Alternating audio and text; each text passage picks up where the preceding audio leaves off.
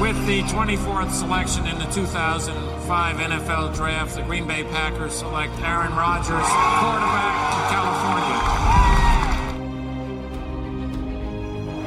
The final snap of Super Bowl 45. The Green Bay Packers have won the Super Bowl. The Lombardi Trophy is coming home. Herzlich willkommen, liebe Packers-Fans, zu einer neuen Folge des Enemy Territory. Folge 203 vor dem Matchup gegen die Minnesota Vikings. Heute mit dabei das erste Mal Premiere, zwei Gäste. Herzlich willkommen, Gianni und herzlich willkommen, Freddy. Ja, moin und Servus aus München vor allem. Moin. Ja, wunderbar. Äh, schon erwähnt, unsere Premiere, dass wir hier jetzt zu dritt mal aufnehmen, aber schadet ja nicht. Ähm, kann garantiert ein gutes Gespräch werden. Stellt euch doch mal vor, wer seid ihr, wo kommt ihr her, was macht ihr, ähm, wie hat es euch zu den Vikings getrieben? Genau, ich bin Gianni. Ich äh, führe gemeinsam mit Freddy den Podcast Schwarz, Rot, Purple and Gold. Seit dieser Saison sind wir am Start, äh, zweimal wöchentlich, einmal quasi als Review am Montag und die Preview die am Donnerstag dann immer rauskommt. Von daher kommt da morgen auch eine Folge mit einem Gast von euch. Seid da auf jeden Fall auch schon gespannt.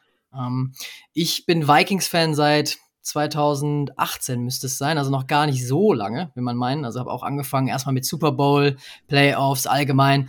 Und dann irgendwann hat's mich gepackt, wo das Minneapolis Miracle äh, gegen die Saints, Stephon Dix, hat mich dann gecatcht. Ich habe dann irgendwie an dem Tag zu meinem damaligen Mitbewohner gesagt, hey, die Vikings sind zwar irgendwie Außenseiter zu Hause und die wären irgendwie das erste Team, was zu Hause den Super Bowl hosten darf und dann auch hoffentlich gewinnen würde. Äh, das war dann eben in der Divisional Round äh, gegen die Saints und er hat, meinte, nee, nee, die Saints sind viel, viel besser und das wird easy, brauchen wir gar nicht wach bleiben. Und ich hatte es aber irgendwie im Gefühl und dann kam dieses legendäre Play und da wusste ich, irgendwie hat es mich da gepackt. Ja, moin auch von meiner Seite. Ähm, Freddy, Genau. Ähm, wie, Gianni und ich äh, kennen uns von der Arbeit, vielleicht mal kurzer Exkurs. Ähm, ganz witzige Story eigentlich. Gianni hat mich äh, in so einer Affinity Group von der Arbeit, ähm, war ich der einzige Vikings-Fan in München anscheinend. Oder wir waren die einzigen beiden Vikings-Fans. Ja. Und dann gab es einen Coffee-Chat kurz und seitdem äh, schreiben wir eigentlich regelmäßig bei den Spielen und tauschen uns aus und dann irgendwann hat Gianni die Idee geboren, ähm, doch mal einen Podcast aufzunehmen und wer mich so ein bisschen kennt, weiß, dass ich äh, da niemals selber drauf gekommen bin. Jetzt macht's mega Spaß und ähm, ja, genau, ihr müsst so ein bisschen noch äh, mit uns Geduld haben. Wie gesagt, erst seit dieser, Wo äh, seit dieser Saison am Start und äh, so die ein oder anderen Growing Pains gibt es noch. Äh, Tonqualität, glaube ich, haben wir mittlerweile jetzt so ein bisschen gesolved. Aber genau, für mich, ähm, ja, begleiten oder mich begleiten die Vikings sozusagen schon einen Ticken länger, seit ungefähr 2007. Bei mir war es dann ähm, mein College Roommate. Ich habe tatsächlich anderthalb Jahre in den USA ähm, studiert und mein College Roommate war eben ähm, Oklahoma-Fan. Und da habe ich reichlich äh, Adrian Peterson im College gesehen und dann, Gott sei Dank, gesehen, wie die Vikings ihn, äh, ich glaube, es war 2007, ja, ähm, mit dem siebten Pick gedraftet haben. Ähm, ja, und dann nach der Rookie-Saison natürlich kleben geblieben. Ähm, und ja, seitdem leide ich doch mehr ähm, mit den Vikings. Jetzt diese Saison, ähm, ja, so die die erste wirklich richtig krasse Winning Season auch mal ganz angenehm. Wobei da könnte auch eine Portion Leid mit dabei ist, wenn man den, die Spielverläufe mal anschaut, dass man erstmal leidet, um dann am Ende ein äh, besonderes Glücksgefühl zu bekommen, oder? Ja, äh, Leid, ähm, vielleicht, weiß ich nicht, ob es hundertprozentig das richtige Wort ist, aber definitiv ähm, schraubt es an meiner, schraubt es meine Alterserwartung runter, Woche für Woche. Ähm, genau, also mit, mit Spannung, ähm, ja, ist, ist, äh, und Spannung ist uns genug geboten, so. Das glaube ich, das glaube ich. Ähm, ich gebe mal ganz kurz einen Einblick, nachdem ihr euch da aus, ja, lange vorgestellt habt, äh, in den Rekord der äh, zwei Franchise gegeneinander. Der steht aktuell bei 54, äh, 64 zu 57 bei drei Unentschieden für die Packers. Das letzte Spiel daran können sich die meisten garantiert noch erinnern, äh, war bei den Vikings und es ging dann mit 23 zu 7 auch für Minnesota aus. Also am Record, da wir ja regelmäßig gegeneinander spielen, ändert sich da logischerweise nicht ganz so schnell was, aber es ist ein enges Duell und die letzten Jahre gab es auch immer wieder Siege und Niederlagen für beide Teams ungefähr gleich verteilt. Ja, was erwarten wir denn eigentlich jetzt so am kommenden Spieltag bei diesem Matchup? Was kann man sagen, wird die Storyline sein? Wir haben ein sehr erfolgreiches Team aus Minnesota. Wir haben ein Team aus Green Bay, das hm, schwierig zu beurteilen ist, das quasi jetzt einen kleinen Winning Streak hat, aber die Siege sehen immer ein bisschen unklar aus. Aber das Spiel ist jetzt in Green Bay, wird draußen sein. Hat es für euch einen Fakt oder ist es ein Thema, dass das Spiel draußen ist und nicht bei den, den Vikings im Dome? Ja, ich glaube, ein Ticken wird es natürlich einen Faktor haben, weil äh, unser Kicker, äh, Greg Joseph, hat jetzt zwar in den letzten Wochen ein ganz gutes Game und auch jetzt ein Franchise-Record äh, Field Goal Game Winning gegen die Giants, 61 Yards. Sah aber so ein bisschen Rollercoaster aus diese Saison. Und auch letzte Saison ist das ein Kicker, auf den ich immer verlasse, ist leider Gottes. Wir hoffen, dass er sein Mojo gefunden hat, aber klar, bei Wind und Wetter ist das natürlich immer so eine andere Sache. Bei uns im Dome spielt er zumindest schon mal die Hälfte der Saison äh, unter besten Bedingungen und selbst da hat es nicht so perfekt geklappt. Von daher ist das natürlich definitiv ein Faktor. Aber auch die Atmosphäre in Green Bay im Lambeau Field ist natürlich immer gerade bei so einem Divisional-Duell nicht gerade freundlich, sagen wir so. Ja, ich glaube auch immer besonders in Lambeau Field zu spielen. Äh, Gianni hat es äh, eben schon das, das Wembley der, äh, der NFL genannt. Äh, ich glaube, das passt ganz gut. Mm, ich glaube, ähm, es hat einen Ticken weniger, also der, der Weather Impact sozusagen, das Wetter wird einen Ticken weniger Impact haben als vielleicht in den letzten Jahren, wenn man äh, im November, Dezember äh, in, im Lambeau Field gespielt hat. Wir sind ein sehr, sehr pass-heavy Team aktuell ähm, und mit den doch eher zu erwartenden milden Temperaturen im Lambeau Field, glaube ich, kommt uns das ganz gut entgegen, ähm, da zumindest für meinen Geschmack der unsere Rushing Offense noch so ein bisschen hinter den Erwartungen zurückbleibt und das ja immer was ist, was man bei Cold Weather Games ähm, besonders benötigt. Gute Punkte, da gehe ich jetzt gleich auf zwei Sachen so ein bisschen ein. Ich fange mit dem einen an. Rivalry, Packers, Vikings aus eurer Sicht. Was macht ihr aus eurer Sicht so ein bisschen aus? Ähm, auch klar, wenn das traditionell vielleicht die größere Rivalität Packers Bears ist, aber sportlich gesehen ist jetzt doch die letzten Jahre schon klar Vikings und Packers gewesen, die da sich deutlich duellieren. Was macht das für euch aus, diese Rivalität? Ja, einfach, dass man natürlich zweimal im Jahr gegeneinander spielt. Äh, das heißt, die Duelle oder auch die anderen äh, Division-Duelle gegen die Lions und die Bears, die sind natürlich immer im Kalender drin, die man sich auch anschaut.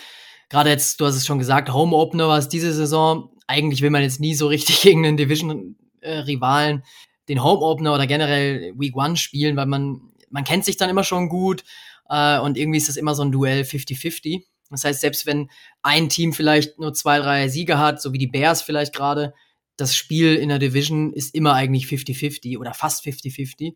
So ein typisches Derby eben, weil man kennt sich gut, man kennt die Spieler, man kennt oft aus den Stuff, gerade Spieler, die länger dabei sind. Und Rogers hat schon, keine Ahnung, wie viele Spiele gegen die Vikings gemacht. Ähm, und dementsprechend ist es immer natürlich ein gewisser Faktor, der da mit reinspielt, anders als vielleicht jetzt gegen die Colts, die man vielleicht alle paar Jahre da mal spielt aus der AFC. Ähm, so aus der Rivalry-Sicht würde ich es mal so ein bisschen runterspielen eigentlich. Also klar ist immer so eine Stichelei da und man freut sich jetzt vielleicht aus Vikings Sicht, dass man endlich mal wieder die Division gewonnen hat, aber viel mehr, weil man natürlich erstmal selber gewinnen möchte.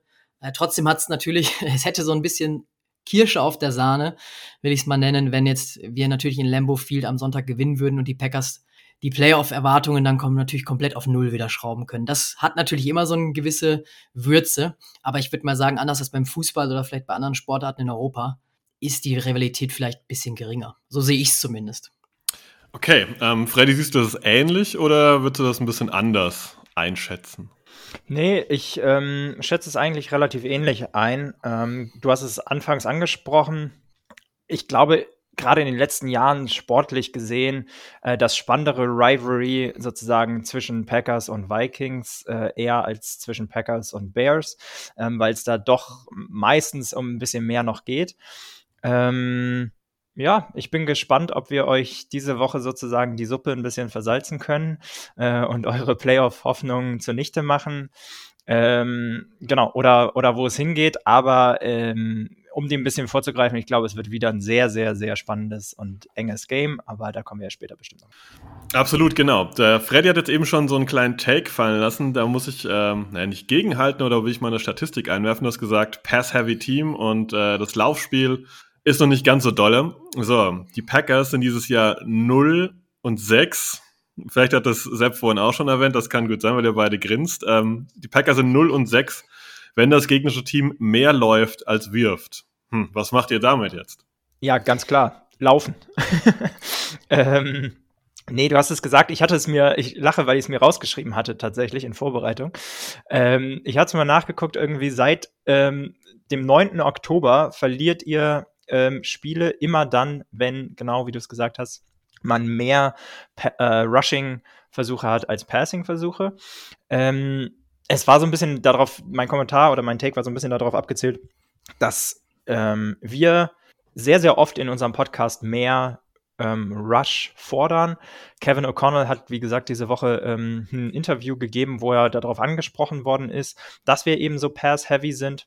Ähm, und er auch sagt, ja, da muss man äh, ein bisschen Auge drauf haben und es wird sicherlich was sein, was ähm, in Richtung Playoffs, ähm, wo wir ein bisschen ähm, das, den Trend sozusagen ausgleichen sollten, ähm, gerade wenn es dann auch in Richtung Cold Weather Games geht.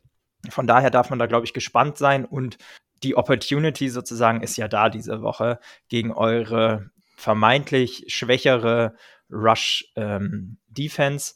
Cook und Madison, unsere zwei Running Backs, ähm, sind meiner Meinung nach ähm, sehr, sehr gute Running Backs, aber so ein bisschen, wenn man sich die, die Box-Scores anguckt, hinter den Erwartungen die Saison zurückgeblieben. Aus meiner Sicht aber nicht, weil sie schlechter spielen, sondern weil sie einfach weniger Opportunity bekommen. Ja, ich glaube, das ist ein fairer Take. Ich glaube, das kann man auch äh, so stehen lassen. Ähm, ja, wenn wir jetzt mal auf die Saison von Minnesota ein bisschen draufschauen. Wir haben es ja schon ein bisschen so angeteasert und ich glaube, es hat jeder auch schon mitbekommen, dass die, dass die Vikings sehr, sehr viele Spiele sehr knapp gewinnen und es heißt dann immer, ja, die One-Score-Games gewinnen sie und alles mögliche, was da so Schönes so rausgehauen wird. Aber Fakt ist, sie haben einen sehr guten Rekord, spielen eine sehr gute Saison für viele auch jetzt in dieser ja, Stärke quasi auch ein bisschen unerwartet. Ähm, wie ist euer Eindruck von der Saison? Passt der Rekord zu der Leistung auf dem Feld oder ist das dann doch vielleicht ein bisschen auch mal ein Ticken Glück gewesen oder Fortune, wie man das dann bezeichnen möchte. Ja, ich glaube, Glück ist immer dabei, wenn man sich NFL-Spiele anschaut. Äh, ich denke da nur zum Beispiel jetzt an das Patriots Raiders Game vor zwei Wochen, wo der äh, auf einmal da irgendwie in den Kopf bekommt, die Idee, den Ball nochmal da nach hinten zu pitchen. da rechnet keiner mit und wahrscheinlich nicht mal die Raiders selber und gewinnt dann das Spiel in letzter Sekunde. Das sind einfach so Faktoren. Klar, bei One-Score-Games ist das, spielt das nochmal eine größere Rolle. Ähm, ich glaube aber trotzdem, dass es auch eine gewisse Stärke ist und eine gewisse Fähigkeit dann von einem Team und auch von einem Coaching-Staff, solche Spiele überhaupt noch äh, am Leben zu halten. Gerade jetzt die Colts. Also das Spiel, wir liegen da 33-0 zur Halbzeit hinten. Ähm, und das nochmal zu drehen, also das Peterson hat in der Pause damals gesagt, wir brauchen nur fünf Touchdowns, dann haben wir das Spiel gewonnen. Äh, und so kam es dann auch. Es klingt erstmal total bescheuert, wenn man aus der Sicht denkt, gerade Fans, die dann vielleicht schon aus dem Stadion gegangen sind oder die abgeschalten haben, gab es alle. Aber das Team glaubt auch immer wieder dran und glaubt auch, dass es den Gegner zu jeder Zeit noch äh, besiegen kann. Kirk Cousins auch diese Saison. Fourth Quarter Comeback ähm, ist auch was, was man jetzt nicht gerade mal eben so aus der Hand schüttelt, sondern was auch äh, mit einer gewissen Leistung und einer gewissen, ja, Galligkeit auch das Spiel wirklich noch zu gewinnen äh, daherkommt. Hier und da natürlich hat man dann vielleicht ein, zwei Siege mehr äh, auf dem Rekord, die man hätte vielleicht auch verlieren können, ganz klar. Gerade jetzt äh, zum Beispiel auch das erste Duell gegen die Lions, das hätte genauso gut auch äh, für die Lions dann ausgehen können. Ähm, aber ich glaube trotzdem unterm Strich äh, ist es schon verdient. Ich glaube generell haben wir einen relativ guten Schedule erwischt. Äh, das muss man auch sagen. Und da sind wir wieder beim Faktor Glück. In der NFL hat das immer so ein bisschen auch einen, ja, einen gewissen Stellenwert. Anders als beim Fußball. Man spielt eben nur 17 Spiele und spielt nicht gegen alle. Das heißt, wir spielen dann vielleicht nicht unbedingt äh, gegen die Chiefs, gegen die Bills zweimal. Die Saison haben wir eben auch einmal gegen die gespielt und gewonnen. Von daher ist es über eine lange Saison hin dann auch trotzdem auch äh, eine gewisse Fähigkeit vom Team. Teilst du die Ansicht, Freddy? Sagst du, das ist auch das, was du denkst? Oder ähm, ja, siehst du das ein bisschen anders einfach?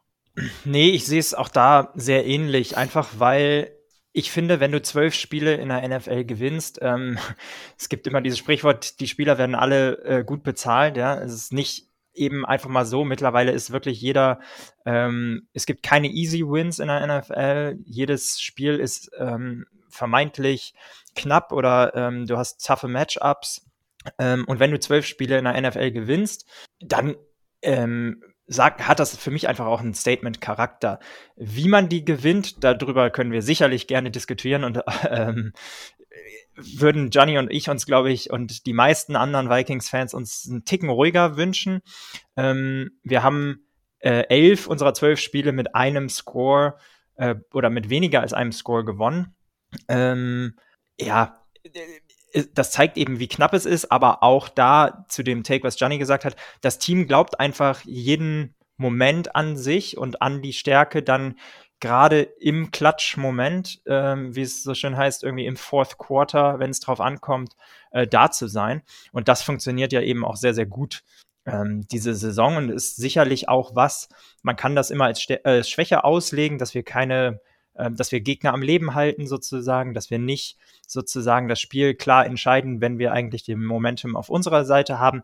Aber andersherum kann man es auch als Stärke sehen sozusagen für die Playoffs, was wichtig sein kann, dass wir dann eben ähm, ja nicht nicht in Panic Mode verfallen und dass wir am Ende ähm, dann uns darauf verlassen können, dass uns äh, sowohl in der Offense als auch in der Defense immer noch ähm, was einfällt oder eben auch im, im Special Teams, was die Saison stark verbessert ist. Ja, sind realistische Einschätzungen. Ich sehe das ja ähnlich. Ähm, die NFL besteht zum Großteil aus One-Score-Games. Also entweder ist irgendjemand absolut dominant und dann reden wir halt auch über, naja, meistens ein 3-4-Score-Game, also wo wirklich eine große Diskrepanz da ist, alles andere ist auf Messers Schneide und äh, wir Packers-Fans, wer am Wochenende gerade das Spiel gegen die Dolphins gesehen hat, ja, es steht sehr, sehr viel immer auf Messers Schneide. Ich finde es immer ein sehr, sehr schwaches Argument zu sagen, ja, die haben nur One-Score-Games gewonnen. Ja, gewonnen ist gewonnen und äh, du musst erstmal die Punkte auf die, auf die Tafel bringen, sag ich mal. Ähm, ja, damit geht's einfach in der NFL los und das macht die NFL ja auch aus, dass eben halt die letzten zwei Minuten da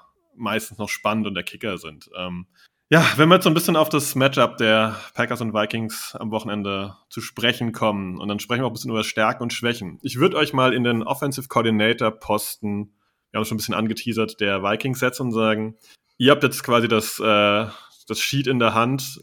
Was würdet ihr vorgeben? Wie würdet ihr die Defense der Packers äh, attackieren wollen?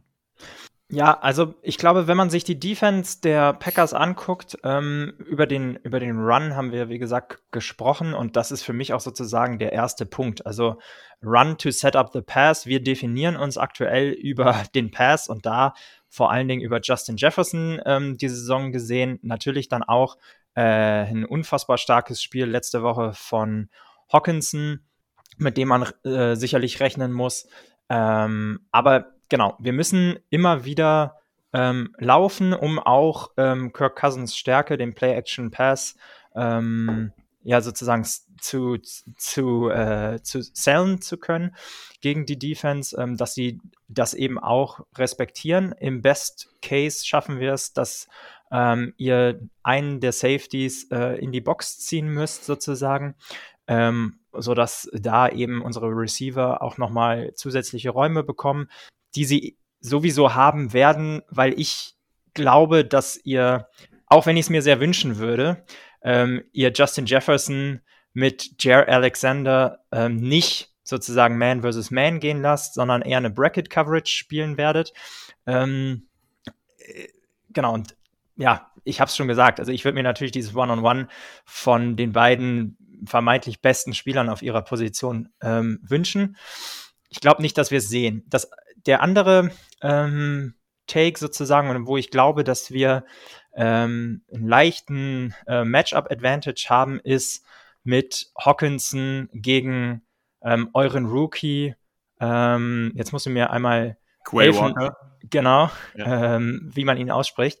Äh, Walker, meiner Meinung nach, ähm, ein sehr, sehr guter Spieler, ja, hat Flashes, aber hat eben auch ähm, ja, sozusagen Mental Errors. Ähm, und wir haben gesehen in dem Spiel gegen die Dolphins, wie sehr er getargetet wurde. Ähm, und mit Hawkinson haben wir da meiner Meinung nach ein deutlich stärkeres äh, Tight End als, als das die Dolphins haben. Um, ähm, und das wird für mich, glaube ich, eins der Key Matchups in einer, in einer Offense, was ich ähm, als Offensive Coordinator exploiten wollen würde. Okay, ja, kann ich mir so vorstellen, ähm, dass da, wie du gesagt hast, ja, ähm, Run to set up the pass, dass das garantiert auch der Weg sein könnte für die, für die Vikings, weil ich glaube, nur zu passen könnte ein bisschen schwieriger werden. Nicht, weil ich unsere Defense jetzt für sonderlich gut gerade halte, ähm, sondern einfach nur, weil vielleicht das Momentum im Moment die Spieler noch ein bisschen höher pusht nach, ja, nach einer Interception fühlt man sich meistens ganz gut und das hat man auch gesehen gegen die Dolphins, dass jetzt einige, ähm, wie sagt man es dezent, wieder etwas ähm, schwerer im Gemächt durch die Gegend laufen. Ich drück's mal dezent aus. ja, für mich, vielleicht kannst du da auch nochmal eine Einschätzung geben. Ähm, eine, eine zusätzliche Geschichte, die ich äh, gespannt bin zu sehen, ähm, ist euer Safety Play. Ähm, Justin Jefferson, jemand, der deep gehen wird. Ähm, und ich habe es eben schon ähm, gesagt in, in, in unserem Podcast ähm, mit Sebastian. Ich glaube, dass wir da eine Möglichkeit haben, sozusagen ähm, mit Justin Jefferson, der dann und auch Adam Thielen die, und KJ Osborne, die gerne auch mal deep gehen, ähm, da die Safeties zu, ähm, ja, sozusagen in Bredouille zu bringen ähm, die nicht immer nur gut aussahen, zumindest mal mit so einer Outsider-Perspektive. Aber deine Einschätzung vielleicht dazu kurz. Oh, schwierig. Ähm, also Safety ist eine Problemstelle. Wird in der Offseason eine Problemstelle, da wird eine Position sein, die wir angehen müssen. Adrian Amos ist gut, wenn er das Spiel vor sich hat. Sobald das Spiel seitlich oder hinter ihm liegt, ähm, ja, ist das nicht gut. Amos ist eigentlich ein guter Safety, der zum Beispiel im Blitz gut ist, im, im Runstop auch gut ist. Ähm, Dementsprechend solche tiefe Bälle sind gegen Amos garantiert ein Mittel. Unser zweiter eigentlicher Safety, Donald Savage, ist ja völlig abgeraucht die Saison. Der ähm, kommt gar nicht klar mit dem, was äh, Joe Barry dieses Jahr so spielen will. Wird ja teilweise auch gebancht und in den Slot-Corner-Posten gesteckt und so weiter und so fort. Und der zweite Safety ist Rudy Ford. Super schnell, aber hat halt auch seinen Grund, warum der im, ich habe es nicht, ich habe die Zahl nicht auf dem Schirm, aber warum der im siebten, achten NFL-Jahr im Prinzip auch das zweite Mal erst wirklich außerhalb des Special Teams großartig zum Einsatz kommt. Ich habe es halt bei den Jaguars eine Saison mal gemacht. Ähm, ja, schneller Spieler, aber da fehlt auch ein bisschen die Spielintelligenz, sage ich mal. Ähm, ja, dementsprechend tiefe Bälle gegen die Safeties werden garantiert keine allzu schlechte Idee sein, ja. Ja, ich glaube, das ist auch ein Element, was durch unseren Rookie-Head Coach Kevin O'Connell äh, nochmal mehr in, bei uns reingekommen ist. Ich glaube, die letzten Jahre haben wir weniger den Rush gefordert, sondern da war wirklich die ersten äh, zwei Downs waren eigentlich immer Run-Plays, so 80 Prozent, und da waren wir wirklich zu berechenbar. Und das ist was aus offensiver Sicht, wo wir auch nochmal so einen Überraschungsmoment drin haben. Ja, hier und da auch mal einen Jet Sweep mit Jalen Rager äh, oder aber auch Jefferson. Wir haben auch schon einige Würfe von Jefferson gesehen im Trickplay. Ähm, und das ist was, was auch sich durch die Saison zieht was ein sehr, sehr positives Element ist für unsere Offense, dass wir eben nicht mehr so berechenbar sind. Und was auch ein Faktor ist, warum Cook vielleicht dieses Jahr nicht ganz so die Zahlen hat, die er die letzten Jahre hat, weil wir ihn einfach selektiver einsetzen. Ja, passt ja aber auch zu dem Gesamtergebnis, dass man da einfach ein bisschen mehr, ich nenne es mal die Balance einfach äh, sucht ja. und nicht, wie du gesagt hast, hier zweimal läuft und dann mal gucken, ob man wirklich nochmal passen muss. Ähm, ja, jetzt wart ihr im offensiven Spot der Vikings drin gesessen. Wir drehen die Sache mal rum. Ihr dürft in den offensiven Spot der Packers reinrutschen. Wie würde denn die Defense der Vikings angreifen und sagen, das ist eigentlich so ein Thema, da sieht sie meistens nicht gut aus und da könnten die Packers vielleicht Optionen haben? Ja, ich glaube, da brauche ich nur Bend but don't break sagen. Also wirklich die letzten Wochen oder eigentlich die ganze Saison ist es wirklich, wir hoffen eigentlich immer so ein bisschen aufs Big Play ähm, von unserer Defense und gleichzeitig, dass wir wirklich die Offense des Gegners nicht zu einem Big Play kommen lassen. Sieht manchmal dann auch ein bisschen unangenehm aus, wenn dann hier und da doch mal ein 40, 50 Yard Bombe kommt, wo ja auch Rogers gut und gerne für geeignet ist. Ähm, ich glaube, was ein positiver Faktor für uns sein kann, ist, dass ihr jetzt gar nicht so mehr, seitdem Adams weg ist, den Number One Receiver habt, den ganz klaren. Bei euch verteilt sich das mehr auf verschiedene Schultern. Ähm, und hier gerade Christian Watson ist jemand, der, der sehr, sehr tief gehen kann, wo aber vielleicht ein Patrick Peterson durch seine Erfahrung, äh, Erfahrung die er hat als Veteran, äh, wir haben es jetzt die letzten paar Wochen gesehen, ähm, auch gegen die Giants wieder mit einer super Interception, die er nicht bekommt, weil er schneller ist, sondern einfach, weil er zur richtigen Zeit am richtigen Ort ist. Ähm, von daher würde ich da auch auf jeden Fall auf die Erfahrung unserer Veterans setzen. Ähm, Pressure ist super wichtig. Ähm, das heißt, ich würde versuchen, so ein bisschen die Schwachstellen eurer O-Line zu attackieren. Äh, Gerade jetzt, wenn auch ein David Bakhtiari vielleicht ausfällt, wo nochmal so eine Schwächung drin ist. Ähm, und wirklich früh Pressure zu kreieren, dass Rogers gar nicht die Zeit hat, die er sonst bekommt, äh, den Ball tief anzubringen. Mhm, was die Run-Defense angeht, bin ich eigentlich relativ happy äh, aktuell. So blöd es klingt, auch wenn unsere Defense generell sehr, sehr lückenhaft ist. Aber gegen den Run sieht es eigentlich relativ ordentlich aus. Ähm, da sind sicherlich äh, ja, äh, Elemente wie, wie Harrison Phillips, unser Nose Tackle drin, mh, aber eben auch Delvin Tomlinson. Ähm, also das sind wirklich Stützen, auf die wir bauen können. In den letzten drei Wochen sieht unsere Passing Defense auch ordentlicher aus. Haben da am, äh, vor wenigen Wochen noch 300 Yards im Schnitt abgegeben an die gegnerische Offense. Jetzt sind es nur noch 270. Ähm, immer noch viel, aber ich glaube, da hält man das Spiel in der Regel enger auch. Ja, jetzt hast du schon so ein bisschen gemischt mit. Ah, Freddy will auch noch was sagen, ja klar. Ja, also vielleicht einfach nur ergänzend. Ähm, ich sehe es genauso, ähm, wie Johnny es gesagt hat. Ich glaube, mit dem, ähm, mit dem Pressure Package muss man ähm, vorsichtig sein gegen Aaron Rodgers, der einfach äh, ein Fuchs ist, super erfahren ist und da viel gesehen hat. Und die Dolphins haben es ähm, letzte Woche so ein bisschen leider unterstrichen und in meiner Meinung nach ein bisschen falsch gemacht. Also wer unserem Podcast folgt, der weiß, dass Johnny und ich eigentlich immer mehr Pressure ähm, sehen wollen. Ähm, gegen die Dolphins, also die Dolphins haben letzte Woche ähm, deutlich mehr Pressure gebracht gegen Aaron Rodgers, der dann aber immer, wenn Pressure kam, 75 Prozent seiner Pässe angebracht hat ähm, und da eigentlich ähm, das sehr, sehr gut gemacht hat ähm, gegen, gegen den Pressure. Von daher, glaube ich, muss man die Coverages ähm, mixen. Man muss versuchen, ihm immer wieder neue Denkaufgaben zu stellen. Ähm, genau, und nicht zu predictable zu sein. Ähm, und dann trotzdem sozusagen ähm, mit Daniel Hunter und mit Zedarius Smith ähm, da seine Chancen zu nutzen, wenn man sie denn bekommt.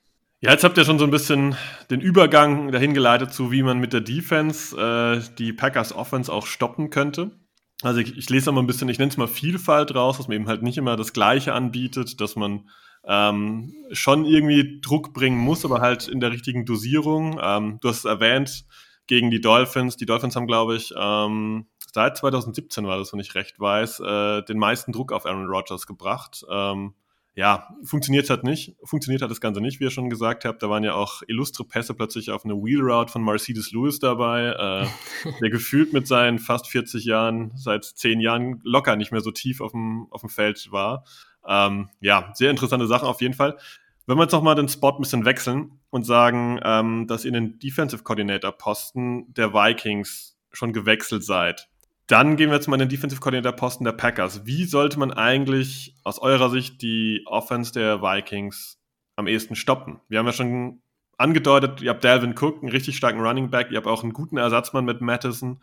Ähm, das Einzige, was mir so aufgefallen ist in der Vorbereitung, wie würde eigentlich die Vikings Offense aussehen, wenn einer der drei Receiver sich verletzen? Sei es nur kurzfristig für das restliche Spiel, weil ich habe mir das mal angeguckt, immer den Snap-Count mal angeguckt.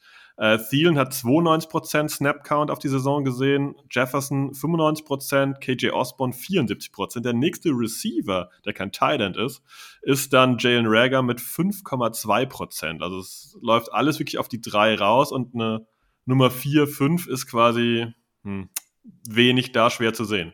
Ja, du hast es gesagt, ist, glaube ich, genau so. Also in dem Moment, wo unsere Top 3 Whiteouts, wo da einer ähm, ausfällt, wird es dann knackig. Ähm, wir haben es immer mal wieder probiert in den letzten Wochen, auch im letzten Spiel vermehrt mit Jalen Rager.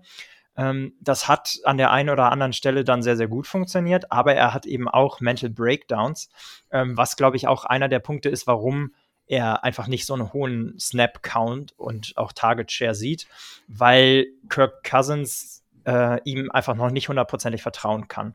Ähm, da kommen so zwei Plays ähm, mir, mir in den Kopf, ähm, wo es zumindest, also wo Cousins dann eben auch eine Interception wirft und wo min zumindest debatable ist, wie viel Schuld da nicht auch ein Jalen Rager hat, weil er einfach eine schlechte Route läuft oder die Route nicht zu Ende läuft oder ähm, sonstiges. Mm, was äh, darüber hinaus dann doch noch ganz gut klappt, finde ich, ist ähm, unser wie gesagt, unser Tight End Room ähm, mit Johnny Mund, also über Hawkinson haben wir schon gesprochen und brauchen wir, glaube ich, auch ähm, gar nicht so weit weiter zu sprechen, dass der da der ganz klare Number One Tight End aktuell ist, ist klar. Aber auch dahinter Johnny Mund, ähm, der die meisten Receiving Yards in seiner ähm, Karriere hat für uns und auch immer wieder in wichtigen ähm, Third Down Situationen ähm, uns da Abhilfe schafft. Ja, wenn ich da ergänzen darf, ähm, was auch nochmal ein wichtiger Faktor ist, ist natürlich Jefferson. Klar, das ist bekannt. Ich glaube einfach, dem kann man den Ball auch in Triple Coverage geben und er fängt die Dinger aktuell in seiner Form. Das ist einfach natürlich ein Faktor, warum wir gar nicht ihm irgendwie rotieren müssen, warum wir gar nicht groß andere Receiver äh, im Spiel haben. Du hast es schon gesagt, jetzt mit, mit äh, Thielen zum Beispiel. Ähm, trotzdem, dass er so viele Snaps sieht, oftmals hat er eigentlich nur ein bis drei Receptions in einem Spiel. Äh, also gerade jetzt zuletzt gehabt. Ähm, dann hat er mal wieder Spiele, wo er mehr Receptions hat, aber ich glaube, da ist ein sehr, sehr starker Vorteil für uns auch wieder diese Variabilität. Auch ein Cook sieht man oft dieses Jahr in Kevin O'Connells Scheme ähm, in der Offensive, dass er sich auch als Receiver aufstellt und gar nicht unbedingt immer nur im Backfield ist. Äh, von daher sind zwar die, die Receiver, die drei, immer auf dem Feld oder in den meisten Snaps, aber ist es nicht immer so, dass da einer von auch den Ball bekommt. Ähm, und das ist einfach diese Unberechenbarkeit, die wir aktuell haben. Das heißt, wenn ich jetzt natürlich an den Packers Defensive Coordinator äh, Stuhl denke, äh, da bin ich froh, dass ich nicht den Job innehabe. Ja, ähm, also ich bin da auch definitiv froh, dass ich den Job nicht äh, innehabe. Äh, möchte da auch nicht mit Ed Donatel tauschen, der, glaube ich, auch so ein bisschen sein Fett wegbekommen hat in den letzten, in den letzten Wochen. Eigentlich ein sehr, sehr erfahrener Coach.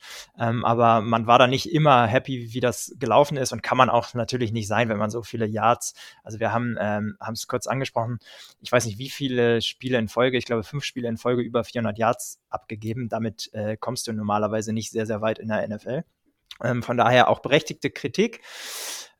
Ich würde, um es äh, ganz explizit zu machen, ähm, unsere Offense angreifen, indem ich ähm, Jer Alexander äh, one, nicht hundertprozentig one-on-one, aber zumindest immer ähm, Justin Jefferson folgen äh, lassen würde und dann aber auch da ein Safety over the top trotzdem spielen würde. Also nicht one-on-one, ähm, und trotzdem ihm immer folgen mit Jerry Alexander, der mit Abstand ja euer bester Cornerback ist und einer der besten Cornerbacks für mich in der NFL. Ähm, das ist, glaube ich, das eine, um da ähm, ja, Justin Jefferson trotzdem in Check zu halten, so ein bisschen, um ihn eben nicht zum Game Wrecker machen zu, äh, zu werden zu lassen. Und dann auch wenn Kirk Cousins sehr, sehr stark ist die, diese Saison gegen Pressure und wirklich einer der toughesten Quarterbacks für mich in der NFL, ähm, der ähm, gute Pässe anbringt, auch wenn er sozusagen, wenn man, wenn absehbar ist, dass er auf die Mütze bekommt. Ähm, trotzdem ist unsere O-Line super anfällig. Ähm, stark verbessert zu den letzten Jahren und trotzdem immer noch anfällig. Äh, und das ist für mich einer der Wege, ähm, da ein bisschen kreativ werden, vielleicht nicht den Standard 0815 äh, Rush. Ähm, ich glaube, ein Four-Man-Rush reicht im meisten Fall, aber dann eben ein bisschen kreativer, ein paar Stunts und ähm, dann führt das meistens leider zum Erfolg. Wunderbar, dass du die O-Line erwähnt hast. Das wäre mein nächster Übergang gewesen. Es äh, läuft wie abgesprochen. Ähm, die O-Line. Du hast schon gesagt, sie ist deutlich verbessert, würde ich auch genauso sehen. Man hat auch massiv die Jahre über investiert. Ich habe jetzt die, die Rundenzahlen nicht genau auf dem Zettel, aber Badbury war ein First-Round-Pick, ich glaube Ed Ingram war ein Second- und Third-Round-Pick, also alles sehr, sehr früh die letzten Jahre. Ist man jetzt auf dem richtigen Weg, um zu sagen, man hat jetzt auch endlich mal eine Protection für den Quarterback, egal wie der heißt? Ja, absolut. Gerade jetzt Christian Derisor ist so ein bisschen das Herzstück. Das war vor zwei Jahren eben unser First Rounder der leider immer wieder mit, mit Verletzungen auch zu kämpfen hat, unser Left Tackle. Mm, das heißt, dementsprechend sah das so ein bisschen wackeliger manchmal diese Saison aus, aber im Grunde sind wir da schon, schon wirklich sehr, sehr stabil, gerade jetzt im Vergleich auf die letzten Jahre. Äh, wir hatten auch zwischenzeitlich, ich glaube, bis Woche 10 äh, war wirklich unsere gesamte O-Line in der Top 10. Ähm, da war es die von der PFF-Grade her die beste, die beste O-Line der Liga und das spricht Bände so ein bisschen, wenn man äh, die letzten Jahre verfolgt. Jetzt aktuell am Sonntag ist noch so ein bisschen fraglich Garrett Bradbury unter Center. Ähm, das heißt, da ist auch so ein bisschen fraglich, kann der spielen? Er hat die letzten Wochen leider pausieren müssen. Ersatzmann Austin Schlottman äh, hat eigentlich eine solide Rolle gespielt, aber hat man hier und da dann auch ge gesehen. Kriegen trotzdem einige Sex, auch gegen die Colts und Giants haben wir ähm, wieder einige Sex kassiert. Ähm, aber trotzdem, ja, ist unsere Offense gerade so im, im Rollen, äh, dass das gar nicht, sag ich jetzt mal, so das äh, Momentum dann shiftet, sondern dass wir dann einfach sagen, okay, Mund abputzen und weiter geht's. Ja, und da vielleicht nochmal kurz ergänzend, also ähm, Kirk Cousins ist einer oder ist der Quarterback, der die meisten Hits abbekommt ähm, aktuell. Also auch wenn das, ich weiß, dass in der NFL immer fast nur auf Sex, Sex geguckt wird, ähm, aber man, ähm, ja, also auch das, was sozusagen nicht im Boxscore landet, nämlich diese, ähm, die Hits, äh, die man dann ab und zu doch nochmal heranzieht, um sich die anzugucken, aber alles, was da drumherum auch so vom Gefühl passiert, wie die Pocket aussieht, ähm, da ist Kirk Cousins schon jemand, den das affected. Also der macht zwar immer noch einen sehr, sehr guten Job gegen den Pressure ähm, und nimmt auch diese Hits und bringt trotzdem den Ball sauber an, aber wenn er, er ist eben deutlich besser mit einer Clean Pocket, ähm, ist da niemand, der sozusagen super shifty ist und ähm, ja, ganz, sich ganz einfach tut, sozusagen dem, dem Pressure zu entkommen. Äh, von daher wäre das sozusagen als, ähm, als Defensive Coordinator auf Packers Sicht, Sicht wäre das mein, mein Gameplan, ihn da ähm, eben zu, zu effekten. Würde ich, glaube ich, so mitgehen, dass äh, der Druck da schon entscheiden wird. Wird spannend sein, wie Joe Barry das angeht, weil er, naja, von seinem Gameplan, den er jede Woche gegen jedes Team eigentlich gleich auflegt, normalerweise nicht abrückt. Das werden wir mal sehen, was er da macht. Ähm, wenn wir jetzt zum Thema Player to Watch kommen, habt ihr jemand mitgebracht, wo ihr sagt, auf den könnte man in der Offense draufschauen und das wäre jemand in der Defense, wo die Namen vielleicht nicht ganz so bekannt sind. Ähm, genau. Freddy, fang du doch mal an. Ja, gerne. Ähm, wir haben ja eben gerade über die Defense gesprochen, dann bleiben wir auch direkt da. Ähm, für mich äh, ein etwas unbekannterer Spieler, der so ein bisschen in unserem Linebacker-Core bisher vielleicht auch ähm, untergegangen ist, ein Stück weit äh, weil wir auch sehr, sehr stark besetzt sind auf der Linebacker-Position, ist für mich Brian Asamoah, der ähm, Third-Round-Pick von uns. Ähm, wir haben ihn an 66 gedraftet insgesamt, kommt ähm, aus Oklahoma und war da in den letzten beiden Saisons derjenige ähm in der Defense mit den meisten Tackles, ist ähm, brutal schnell, ist super athletisch ähm, und ja, kriegt jetzt eben auch immer mehr Playing Time. Einfach auch, weil ähm, Kevin O'Connell ähm, an, ja, angedeutet hat und es auch so umsetzt, dass er jetzt ähm, so ein bisschen auch die Zeit nutzt, um nochmal jüngere Spieler zu sehen und ähm, zu sehen, wer sich da vielleicht noch so ein bisschen ähm, beweist und auf wen man da vielleicht in den Playoffs noch ein bisschen mehr äh, auch zurückgreifen kann, damit eben auch unsere Veterans und unsere Starter so ein bisschen weniger Snaps spielen müssen in Vorbereitung auf die Playoffs. Und genau, Brian Asamoah, der letzte, äh, letzten Spieltag ein super Play gemacht hat, unter anderem äh, einen Forced Fumble äh, kreiert hat und dann selber recovered hat. Ähm, und das wirklich bilderbuchmäßig macht, wie er da den Ball ähm, mit der Faust rausschlägt. Ähm, das ist jemand, auf den man ein Auge haben sollte, mehr noch für die Zukunft, denke ich aber der ähm, jetzt diese Saison immer mehr eingesetzt wird, ähm, so, gerade in Richtung Ende der Saison. Und wo ich mal gespannt bin, ob er dem Spiel so ein bisschen auch seinen sein Stempel wieder mit dem einen oder anderen Big Play aufdrücken kann. Okay, dann gehen wir Richtung Offense und ich glaube, da hat Johnny jemand dabei, den er uns näher bringen will. Genau, das ist äh, CJ Ham, unser Fullback. Äh, den haben wir auch in unserem Pod Podcast schon häufiger mal gefordert hat aktuell nur knapp 14 Prozent äh, unserer Snaps gespielt, war in den letzten Jahren eigentlich immer ja kaum wegzudenken aus unserer Offense, sowohl als ja Vorblocker für Delvin Cook oder Alex Madison, aber auch ähm, jetzt vor zwei Wochen gegen die Colts mit einem äh, Rushing Touchdown. Von daher äh, predikte ich, äh, dadurch, dass ihr mit dem bei dem Run Game nicht ganz so gut aussieht diese Saison, ähm, finde ich, dass CJ Ham äh, am Wochenende nicht nur einen Rush Touchdown macht, sondern auch dazu beiträgt, dass Delvin Cook mit einem äh, langen Rush-Touchdown aufs Scoreboard kommt. Ja, für mich so ein bisschen ein Herzenspick. Ich, äh, wie Gianni es schon gesagt hat, ich habe ihn immer mal wieder gefordert. Ähm, und ich finde, dass er eine sehr, sehr gute Saison spielt, jetzt gerade so in den letzten paar Wochen ähm, und auch mehr eingesetzt wird. Für mich, ähm, klar, in der NFC, was das Pro Bowl Voting angeht, denkt man da natürlich immer auf der Fullback äh, auf der ähm, Fullback-Position ähm, an Kyle Juszczyk ähm, der eben auch in den Pro Bowl gewotet worden ist. Aber ich hätte auch gerne sozusagen, ähm, auch wenn es kein Alternate gibt auf der Position, aber hätte ich da auch gerne äh, ihn gesehen. Okay, das sind Namen, auf die man auf jeden Fall mal achten sollte. CJ Ham kennt man über Jahre sogar so ein bisschen, aber klar, Fullbacks werden selten genannt. Äh, Finde ich auch einen äh, ja, ganz guten Typ, ähm, den ich mir über die Jahre gerne angeschaut habe, aus einem anderen Grund der hat ein absolut irres College. Ich weiß nicht, ob ihr das äh, wisst, der kommt von Augustana. Das ist eines der sieben Colleges der freien Künste in den USA. Das ist so ein bisschen was sehr Spirituelles, wo ich mich immer frage, wie haben sie den denn eigentlich da überhaupt gefunden? Weil alles andere, so, sorry, Clemson, Alabama, Oklahoma, was auch immer. Und dann, äh, ja, fischen sie den da aus so einem Spartan-College ab, der dann NFL-Fullback wird. Ähm, ja, sehr speziell auf jeden Fall. Ja, ähm, gut, dann sind wir quasi am Ende so der Folge, nach guten 40 Minuten. Was noch fehlt, ist der Tipp. Wie geht's aus am Sonntag? Freddy, ich überlasse dir mal den, den ersten Take. Ich bin mal so nett. Großzügig. Ähm, ja, ich glaube, ähm, wie angedeutet anfangs wird es wie immer diese Saison ein spannendes Spiel. Äh, wie immer stimmt nicht hundertprozentig, wenn wir gegen die Packers spielen. Das ist wie gesagt unser einziges Spiel gewesen, wo wir mal mit nicht mit mehr als einem Score gewonnen haben. Ähm, ich glaube, dass ähm, wir wieder ein sehr, sehr starkes Spiel von TJ Hawkinson sehen werden. Ich hoffe einfach mal, dass wir deutlich mehr ähm, den Run bedienen und Delvin Cook da eben die Opportunities geben und dann zu einem knappen Sieg kommen ähm, mit einem 24-20 für die Vikings.